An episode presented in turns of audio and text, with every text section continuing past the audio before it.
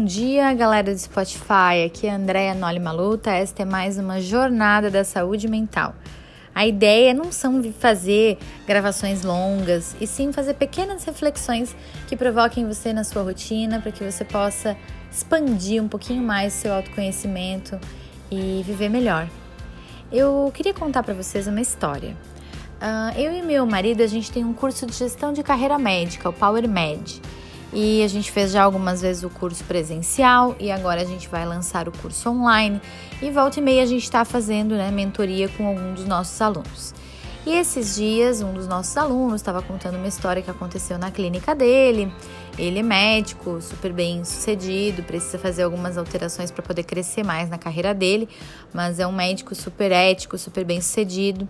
E ele estava comentando a crítica que ele sofreu de um paciente. Então, o paciente ficou muito insatisfeito com o atendimento que ele realizou na clínica dele e por uma série de fatores, além das críticas verbais, o paciente é, falou que iria processá-lo. E aí, conversando sobre isso, as coisas que a gente pode né, mudar do ponto de vista de gestão da clínica dele, para que essas coisas não aconteçam mais e tudo mais, sempre eu, eu acabo nessas situações puxando um pouquinho o aluno a pensar quanto daquela crítica realmente corresponde à realidade. Porque muitas vezes a pessoa criticou simplesmente porque não era aquilo que ela esperava, tem mais a ver com as expectativas do paciente do que de fato com o profissional. Mas muitas vezes não, muitas vezes o consumidor, né, o paciente, o cliente, tem sim razão. E, e aí eu comecei a perguntar para ele se o que ela tinha reclamado do atendimento tinha sido verdade. E ele começou a me dar uma série de justificativas. Não, é o que ela falou, é verdade, mas piriri, piriri, papapá. Mas a sala, isso, isso, aquilo. Mas a enfermeira, aquele outro, aquele outro, aquele outro. Mas a secretária, piriri, papapó. Mais a limpeza da clínica, piriri, papapó. Enfim, o que eu tô falando do piriri, papapó são as justificativas que ele se deu. E é engraçado, né? Por que, que eu tô contando essa história para vocês?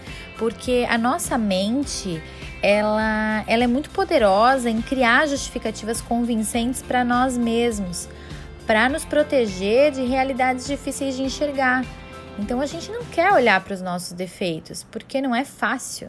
E uma vez que a gente olha para os nossos defeitos, como eu já brinquei algumas vezes com vocês e com os meus pacientes e com os meus alunos, não dá para desver certas coisas. Depois que a gente olha para certos defeitos, a gente tem que trabalhar com eles, trabalhar para que eles sumam, para que eles não façam parte, pelo menos, da nossa rotina, né?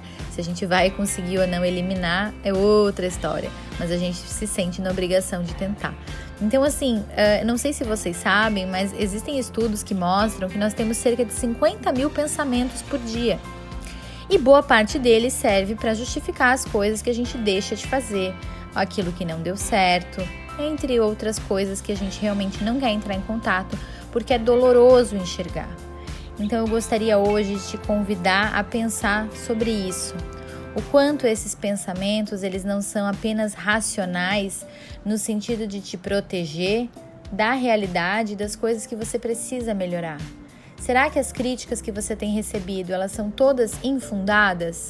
Ou será que boa parte das críticas tem sim um fundo de verdade e você não está muito afim de mexer nisso porque vai dar trabalho? Ser feliz dá trabalho, ser ético dá trabalho, ganhar dinheiro dá trabalho, porque normalmente só ganha dinheiro quem é ético, quem é feliz naquilo que faz. Então eu gostaria muito que você se percebesse, tomasse cuidado com esses pensamentos de justificativa quem sabe, acolher essa crítica, agradecer que a pessoa pôde te mostrar isso e dar um tempo para você digerir, para você pensar o quanto é verdade, como você poderia fazer diferente para que esses pacientes ou esses, essas pessoas da sua vida, né? Eu falei pacientes no caso desse aluno médico, mas poderiam não se sentir da forma que se sentiram. Senão a gente começa a fazer um circuito de justificativas e a gente acaba sendo, em primeiro lugar, chato, né? Porque se você parar para pensar, quando a gente está no relacionamento com a nossa mãe, com o nosso marido, com a esposa ou com os filhos, a gente não quer que eles expliquem por que, que a toalha ficou molhada em cima da cama, por que, que não foi feito o que tinha sido combinado que seria feito, por que, que não estava no local e no horário combinado, a gente não quer a justificativa. A gente quer um pedido de desculpas e uma mudança de atitude. E é isso que as pessoas também querem nas relações profissionais e em outros âmbitos da nossa vida. Certo? Então, muito cuidado com os pensamentos racionais que servem para justificar e te afastar da verdadeira realidade que você precisa enxergar. Te convido a realmente se olhar no espelho, pensar sobre essas críticas e analisar uma a uma onde você errou, onde você poderia ter sido melhor. Às vezes a gente não cometeu um grande erro, mas a gente também não foi além. Então, fica essa reflexão para hoje. Cuidado com os pensamentos racionais, as justificativas e vá em busca de enxergar você como um todo. Um abraço, até o próximo podcast.